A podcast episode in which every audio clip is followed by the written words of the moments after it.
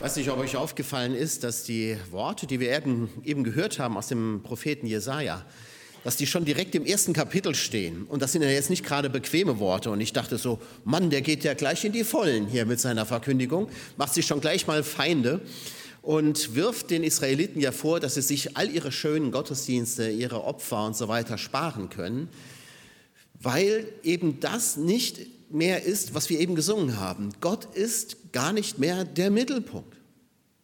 Der ist völlig aus dem Fokus geraten. Die Leute spulen einfach nur noch ab, was sie schon immer getan haben und sind mit dem Herzen ganz woanders.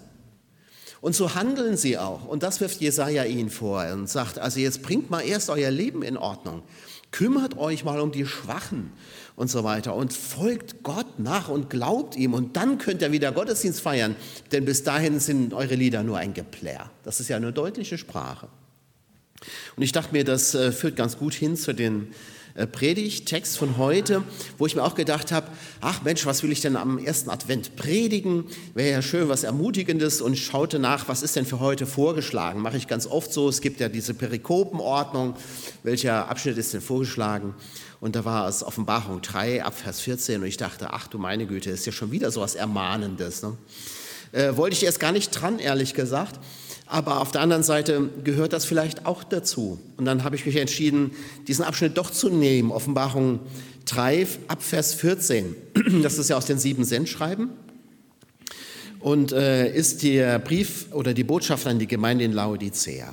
Offenbarung 3 ab Vers 14. Schreibe an den Engel der Gemeinde in Laodicea, der der Amen heißt, der treue und wahrhaftige Zeuge, der Ursprung von allem, was Gott geschaffen hat lässt der Gemeinde Folgendes sagen. Ich kenne dein Tun und ich weiß, dass du weder heiß noch kalt bist. Wenn du doch das eine oder andere wärst, doch du bist lau, weder heiß noch kalt, darum werde ich dich aus meinem Mund ausspucken. Du sagst, ich bin reich und wohl versorgt, mir fehlt nichts. Aber du weißt nicht, wie erbärmlich und jämmerlich du dran bist, arm, nackt und blind. Ich rate dir, Gold von mir zu kaufen, Gold, das im Feuer geläutert ist, damit du reich wirst, und weiße Kleider, damit du etwas anzuziehen hast und man die Schande deiner Nacktheit nicht sieht, und Salbe für deine Augen, damit du sie einsalben und dann wieder sehen kannst. Alle, die ich gern habe, weise ich zurecht und erziehe sie. Mach darum ernst und ändere deine Einstellung. Merkst du nicht, dass ich vor der Tür stehe und anklopfe? Wer mich rufen hört und mir öffnet, zum dem gehe ich hinein und wir werden miteinander essen und äh, ich mit ihm und er mit mir. Wer den Kampf besteht, dem werde ich das Recht geben, mit mir auf meinem Thron zu sitzen, so wie auch ich den Kampf bestanden und mich mit meinem Vater auf seinen Thron gesetzt habe. Wer hören will, achte auf das, was der Geist den Gemeinden sagt. Ja, da muss die Gemeinde eine harte Rede hören. Das ist äh, mit Sardes, das ist die andere, die auch ziemlich gebeutelt wird. Die anderen werden ja eher getröstet und gelobt. Aber für heute ist also dieses Wort eine harte Rede. Die äh, Gemeinde in Laodicea lebte tatsächlich in einer ziemlich reichen Stadt. In Kleinasien liegt das ja, nicht weit von Kolossia übrigens entfernt. War eine reiche Bankenstadt. Also Cicero hat empfohlen, dorthin zu gehen, wenn man Geschäfte machen will. Also das so, so, das, so wie Frankfurt, ne? Bankenstadt. Deswegen Gold spricht äh, Gott ja nachher auch vom Gold. Es gab aber auch äh, eine, eine medizinische Akademie die bekannt war für ihre Salben, die im ganzen Reich verwendet wurden. Und es gab eine, eine bekannte Textilindustrie tatsächlich, die sich durch ihre Stoffe einen Namen gemacht haben, vor allem durch schwarze Stoffe, interessanterweise. Also all das kommt ja nachher wieder ne, in diesem Sendschreiben. Laodicea hatte sogar im Jahr 62, das ist also noch gar nicht so lange her, ein Erdbeben überstanden und, wie Tacitus betont, äh, der römische Geschichtsschreiber, aus eigener Kraft wieder auf die Beine gefunden. Die haben also selber alles in die Hand genommen, die haben es wieder aufgebaut. Eine stolze Stadt ist das, Laodicea. Für uns heute gar nicht mehr so bekannt, damals aber im Reich sehr bekannt. Man ist stolz und die Christen vielleicht auch.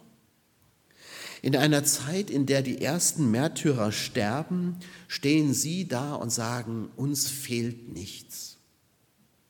Und jetzt muss diese Stadt eine harte Rede hören. Nur Sardes empfängt eine ähnlich harte Botschaft. Da ist ja die Frage, wer wagt es denn eigentlich so, mit dieser Stadt zu reden, mit dieser Gemeinde? Jesus Christus ist ja derjenige, der diese Botschaften sendet und er stellt sich jedes Mal anders vor. Hier stellt er sich vor als der, der Amen heißt. So ist es. Als der treue, der wahrhaftige Zeuge. Und das, was er sagt, das, das wird kommen. Und er stellt sich vor als den Anfang der Schöpfung Gottes. Dies sagt der Amen heißt, so ist es und nicht anders. Das ist gewiss, mein Wort gilt und es steht fest. Ich stehe auf einer, auf einer Position und ich tänzele nicht rum. Ich werde hier nicht um den heißen Brei herumreden, sondern ich werde euch die Sache sagen, wie sie ist. Als treuer und wahrhaftiger Zeuge, der zu seiner Entscheidung steht und nicht wankt, der konsequent ist, aber auch verlässlich. Und der am Anfang der Schöpfung steht, das heißt von Anfang an da war, der schon immer da war, dem wir auch unser Leben verdanken, der uns durch und durch kennt der spricht hier. Der Schöpfer aller Dinge. Umso bewegender ist es, wie er dann spricht. Natürlich ist das eine ermahnende Rede. Aber er sagt ja auch, ich stehe vor der Tür und klopfe an. Die Worte Jesus sind ja nicht hart, weil sie herzlos wären oder unbarmherzig. Im Gegenteil. Er spricht mit der Gemeinde hart, weil er sie liebt. Das sagt er am Ende, ne? wen ich liebe, den weise ich zurecht, wen ich gern habe. Er will, dass die Gemeinde umkehrt. Das ist der Grund seiner Rede. Man beachte, er will, dass die Gemeinde umkehrt, nicht die Stadt Laodicea. Er spricht ja zur Gemeinde. Und das, das zeigt uns nochmal, dass das Glaube an Jesus Christus, das Glaube an Gott nicht etwas ist, was man für immer und ewig hat, nicht so, eine, so ein Habitus, sondern was immer jeden Tag neu gelebt sein will. Das ist nicht etwas, was, was sich erschöpft in Formen und Riten und so weiter, sondern das, da, da muss das Herz dabei sein. Und jetzt steht Jesus da und klopft an und bittet um Einlass in die Gemeinde.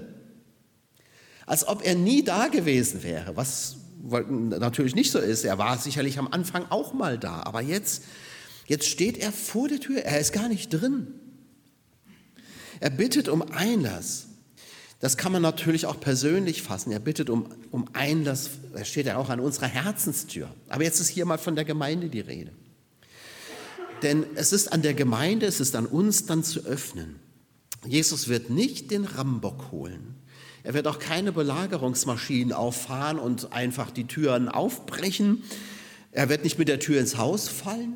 Er respektiert die Entscheidung von Menschen. Wir können ihn hinein lassen, wir können ihn aber auch draußen stehen lassen. Wir können ihm Raum geben in unserem Leben oder wir können es lassen. Es ist unsere Entscheidung. Aber Jesus macht uns sozusagen die Buße leicht. Er klopft bei uns an. Die Richtung geht von Gott zu uns Menschen, so wie das in der ganzen Bibel immer und immer wieder ist. Gott sucht die Menschen, nicht die Menschen suchen Gott, das auch, klar. Aber jeder in der Bibel weiß, dass, dass du kannst nicht aus eigenem Vermögen zu Gott kommen. Aber Gott kommt zu den Menschen und Jesus kommt zu seiner Gemeinde und klopft an. Das tut er, weil sie ihm wert ist, weil sie ihm teuer ist. Er kommt als unser Schöpfer. Wir könnten Jesus sozusagen am langen Arm verhungern lassen, so, so scheint das hier jedenfalls.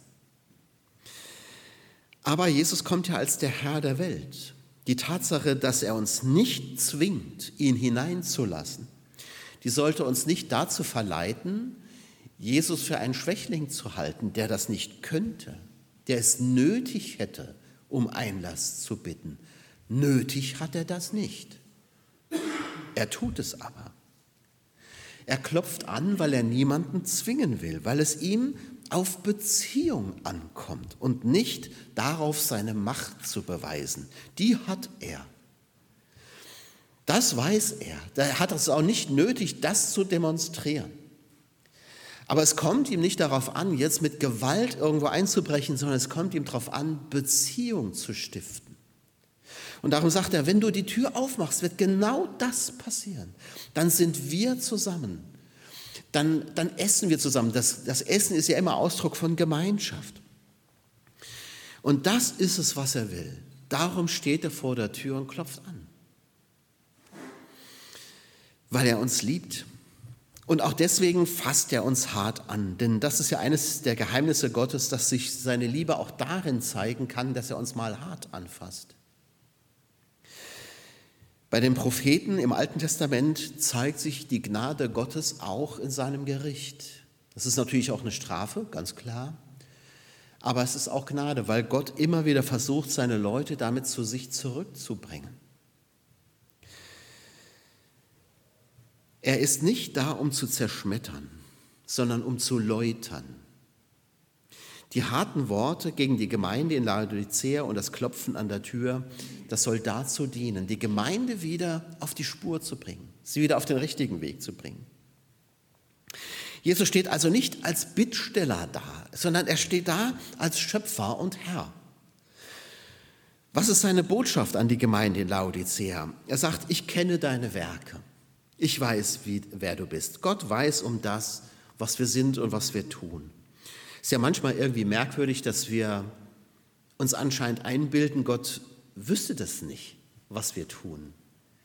Denn warum tun wir es dann eigentlich? Wenn wir doch genau wissen, Gott sieht das jetzt gerade ganz genau, was du machst. Er sieht sogar, was du denkst. Und dann, aber irgendwie ist so, ist so manchmal offensichtlich das Gefühl, wenn ich meine Schwiegermutter bei helllichtem Licht erschlage, dann ist das schlimm, weil Gott sieht das. Wenn ich es im Dunkeln tue, dann sieht das vielleicht nicht.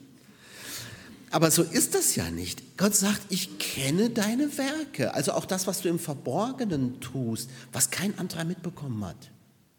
Auch was du im Verborgenen denkst, das weiß ich doch. Das ist doch offenbar von mir. Er kennt doch sogar unser Herz.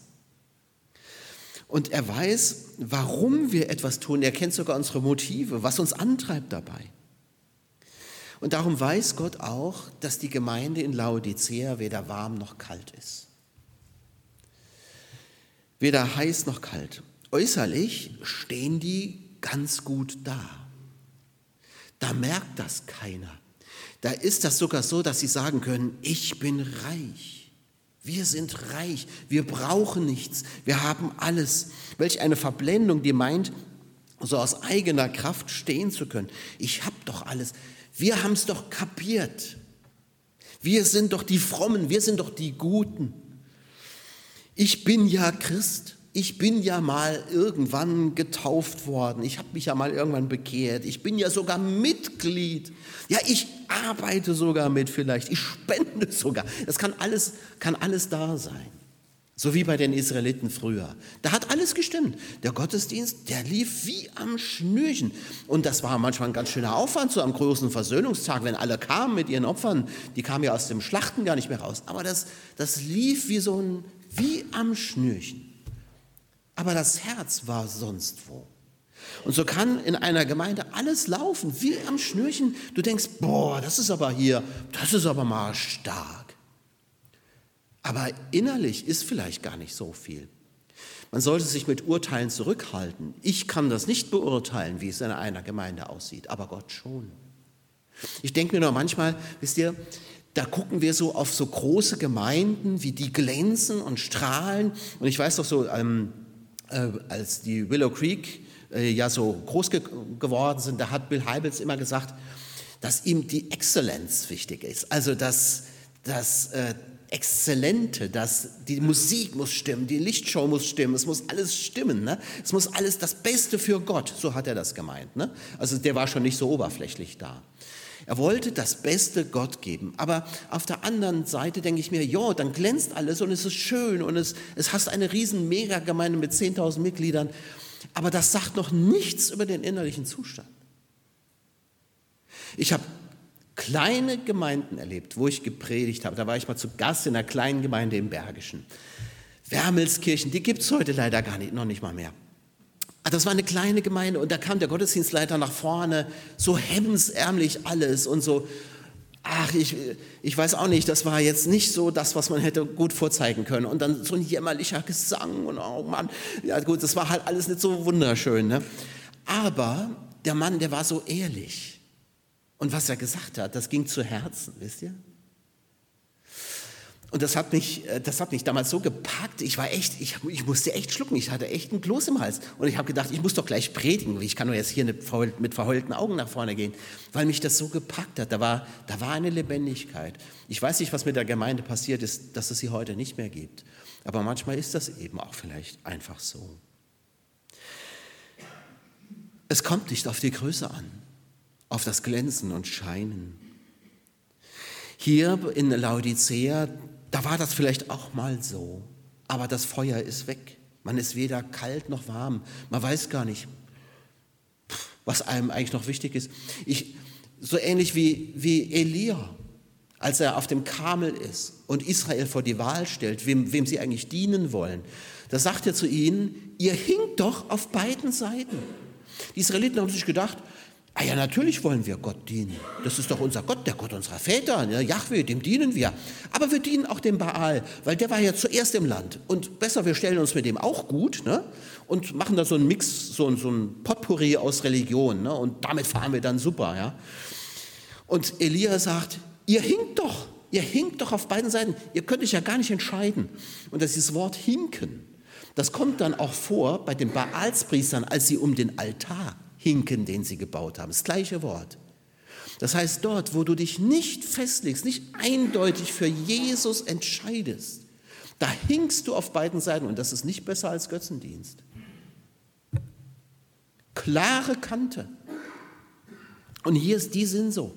Und deswegen sagt Gott, du bist ja weder heiß noch kalt. Dich kann man ja nur ausspucken, weil du nicht klar bist in deinem Herzen, wem du gehörst, wem du dienen willst. Es kann sein, die Begeisterung fehlt, aber damit meine ich jetzt nicht unbedingt diese emotionale Begeisterung. Ja, die ist ja mal da und mal nicht. Das hast du ja nicht unbedingt in der Hand. Ne? Eine emotionale Begeisterung ist auch nicht unbedingt Kennzeichen einer lebendigen Gemeinde. Ist es natürlich oft, ne? weil da, wo der Geist uns erfüllt, ist auch oft ne? Boah, Begeisterung. Ähm, aber vielleicht nicht immer. Es geht um die Begeisterung mit dem Geist Gottes. Und der kann auch still sein zum Beispiel, andächtig, nicht immer nur jubelnd und laut. Aber hier, da ließ man andere Geister ihr Unwesen treiben. Man vergisst die Prioritäten. Man möchte gerne eine Symbiose aus Gemeinde und Welt. Man möchte irgendwie beides haben. Das Herz gehört nicht mehr ungeteilt Gott. Es gibt so vieles, was einen da noch nebenbei beschäftigt. Der Gemeinde scheint es also wichtig gewesen zu sein, gut dazustehen, dass andere staunen und sagen, das ist ja eine tolle Gemeinde, tolles Haus, wow. Die präsentiert sich gut, die haben Erfolg, ne? da kommen Leute dazu, die machen super gute Flyer, die haben ansprechende, witzige Einladungszettel. Ähm, und darin erschöpft sich die Gemeinde so. Dagegen ist ja alles nichts zu sagen, aber man erschöpft sich darin, aufs Äußere zu gucken und der Schein ist mehr als das Sein. Ich bin reich. Das ist das Bild, das die Gemeinde von sich selber hat. Und offenbar auch das Bild, das sie transportieren will. Wir sind reich. Wir sind erfolgreich, reich an Menschen, Mitteln, reich an Gaben. Wir haben einen Sinn für Ästhetik. Wir haben einen hohen Anspruch. Wir haben den besten Prediger. Wir machen was her. Wir können uns sehen lassen. Wir sind wer. Also ein bisschen arrogant, selbstgenügsam und in all dem geradezu gotteslästerlich. Man achtet auf den Schein und nicht auf das Sein. Und es klafft immer weiter auseinander. Und sie merken es nicht. Wie Simson. Simson, der durch seine langen Haare ja ne, ein, ein äh, Naziräer war, ein Naziräer. Gott hat ihn mit Kraft begabt und ihm gesagt, er darf kein Alkohol trinken, nichts Totes berühren und seine Haare nicht schneiden. Und alle drei Dinge macht er. Aber Gott lässt ihm seine Kraft. Aber schließlich kommt er ja in die Falle. Ne? Die Delila, die, die weiß dann, wie sie ihn kriegt. die, die macht ihn betrunken und er schläft ein und sie schneidet ihm die Haare ab. Und als dann die äh, Feinde kommen, als die Philister dann kommen, um ihn gefangen zu nehmen, da will er seine Fesseln zerreißen. Denn es heißt dann da, denn er wusste nicht, dass die Kraft Gottes nicht mehr in ihm war. Er wusste es nicht. Er hat gedacht, es geht jetzt immer so weiter. Es geht einfach immer weiter. Und er merkt nicht, er ist gebunden und er kann die Fesseln nicht mehr aufsprengen. Er merkt nicht, die Kraft Gottes ist gar nicht mehr da, weil er das Programm abspult. Am Programm kann man sich wunderbar festhalten. Die Gemeinde, Gott kennt die Gemeinde, aber die Gemeinde verkennt sich selbst. In Wahrheit sagt Gott, seid ihr nichts. In, ja, in Wahrheit seid ihr elend, jämmerlich und arm und blind und bloß. Arm nicht, weil Reichtum an sich schlecht wäre, sondern weil der Reichtum euch alles bedeutet. Blind nicht, weil sie das Elend nicht mehr sehen könnten, sondern weil sie das Elend bei sich selber nicht mehr sehen können. Nackt und bloß nicht deshalb, weil sie sich in der Gesellschaft nicht sehen lassen könnten, sondern weil sie nur noch Gesellschaft haben, aber keine Gemeinschaft mehr.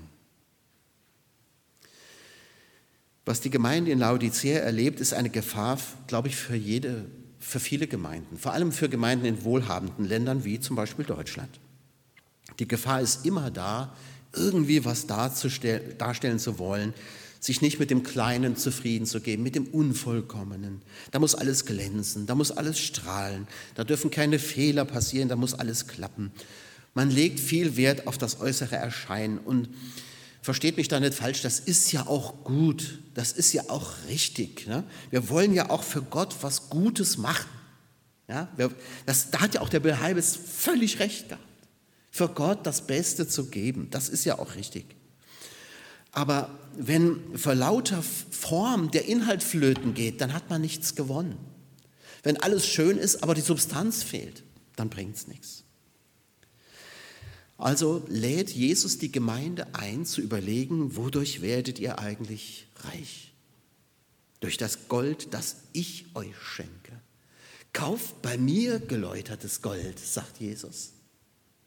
Gold, das, das rein ist, das nicht, das nicht durch irgendwelche Zusätze verhunzt ist, nicht nur einfach so eine Vergoldung oder eine Goldschicht über dem Blech, sondern reines, massives Gold, das könnt ihr bei mir haben. Wir werden reich zum Beispiel durch Ehrlichkeit, das Geläuterte.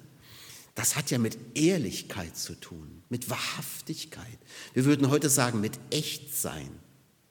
Seid echt. Seid wahrhaftig, seid ehrlich und gesteht euch ein, dass ihr nicht seid, denn das ist eure Chance, etwas zu werden durch meine Kraft, durch das, was ich euch schenke. Wir werden reich, wenn wir das bewahren, was wir der Welt voraus haben. Glaube, Liebe und Hoffnung. Unser Reichtum ist in Gott und in dem, was er uns schenkt. Das ist das, was man sich nicht verdienen kann. Was würde uns gut kleiden? Die weißen Kleider, die Gott uns gibt, die stehen im wunderbaren Kontrast zu den schwarzen Kleidern, die man in Laodicea hergestellt hat. Gott sagt, ich gebe euch weiße Kleider. Ich mache euch wieder rein. Ich schenke euch, dass ihr aufrichtig sein könnt. Dass ich schenke euch Demut, Sanftmut, Geduld, Liebe, Freude, Frieden. Ich, ich kleide euch in die Kleider des Heils, in den Mantel der Gerechtigkeit. Alles andere wird euch bloß und beschämt dastehen lassen. Der Hochmut, der Geiz, der Neid, Selbstsucht, die Eitelkeit, Gier, Stolz, Habsucht oder die Furcht. Das alles steht uns Kindern Gottes nicht gut. Aber Gott kleidet uns in seine Kleider. Die wärmen uns. Und was macht uns sehend? Das Äußere, das verklebt uns letztlich die Augen. Das, wir, worauf wir mit den Augen schauen, das verklebt uns auch oft die Augen. Das macht sie krank. Nichts macht uns so sehr blind wie das ständige Starren auf uns selbst. Sehen sind wir, wenn wir auf Gott schauen, auf den Nächsten. Viktor Frankl, der Begründer der Logotherapie, hat mal gesagt, das Auge ist nur in dem Maße gesund, als es sich selbst nicht wahrnimmt. Und er meinte damit, also ein krankes Auge ist ein Auge, das du spürst. Normalerweise spürst du deine Augen ja nicht. Du, du guckst ja einfach dadurch. Du, du vergisst fast, dass die ja, dass die da sind. Ne? Schwierig ist es erst, wenn du sie spürst, weil äh, dann musst du reiben, dann, dann, dann juckst du dran oder was weiß ich was, dann sind sie krank. Ne? Aber ein Auge, das sich selbst nicht wahrnimmt, sagt Viktor Frankl, ist gesund. Und bei Menschen ist es ähnlich. Du bist je gesünder, je weniger du immer auf dich selber schauen musst. Man darf auch auf sich selber schauen, so hat er das nicht gemeint. Ne? Aber wenn du meinst, du müsstest auf dich selber schauen, immer deine eigenen Schäfchen ins Trockene bringen, immer ich, ich, ich, dann ist was krank. Das sagt Gott der einer Gemeinde, die die Salben herstellt. Holt euch die einzig wahre Salbe und das bin ich, das ist das, was ich euch geben kann. Hier geht es also um Buße und um Umkehr und als ich so und ich dachte so, ja, okay, das ist ein steiler Einstieg in Advent. Ja, das ist äh, gar nicht so aufbauend. Ja. Ähm, aber auf der anderen Seite heißt Advent doch, dass unser Herr kommt und dann wollen wir doch bereit sein. Und ich, in meinem Leben gibt es Punkte, wo ich umkehren muss. Und in deinem sicher auch. Und Jesus gibt uns die Chance dazu. Er steht vor der Tür und klopft an. Und er wartet darauf, dass wir auftun. Das Verhängnis der Gemeinde in Laodicea ist, dass sie lau ist. Wenn, Gott sagt ja, wenn du wenigstens kalt wärst, dann wäre ja wenigstens eine Klarheit da. Aber so lau, so, so ein labberiges, wie sagt man hier, lammerig, sagt man hier, ne? so, was so lammerig ist. Ähm, das brauche ich nicht. Natürlich sind wir fromm und ähm, aber wie oft ist das Herz eigentlich geteilt? Ist es nicht ganz bei Jesus? Muss ich mich selber auch fragen. Und deswegen ruft Jesus zur Umkehr. Es geht um Überwindung. Das ist wichtig. Das ist der positive Ansatz hier dran. Jesus sagt, ich, ich will doch, dass ihr wieder zu mir kommt, dass es euch gut geht, dass ihr wirklich reich werdet und dass ihr überwindet, damit ihr das Ziel erreicht. Darum stehe ich da. Darum klopfe ich bei euch an. Nicht um, um euch fertig zu machen, darum geht es doch gar nicht. Ich will euch hier keine Standpauke halten, sondern ich will euch doch wieder auf die Spur bringen. Ich will euch zur Buße bringen. Und Buße ist was Gutes. Buße heißt Umkehr wieder auf den Weg zum Leben. Und das will Jesus. Und das ist immer was Persönliches. Das kann jeder nur für sich tun, aber es ist das, wozu Jesus uns einlädt. Er steht vor der Tür und klopft an und will uns vorbereiten auf seine Ankunft. Und daran denken wir ja in dieser Adventszeit. Unser Herr kommt. Das ist die gute Nachricht. Und er wird dich zubereiten. Er wird dich bereit machen, wenn du ihn lässt. Amen.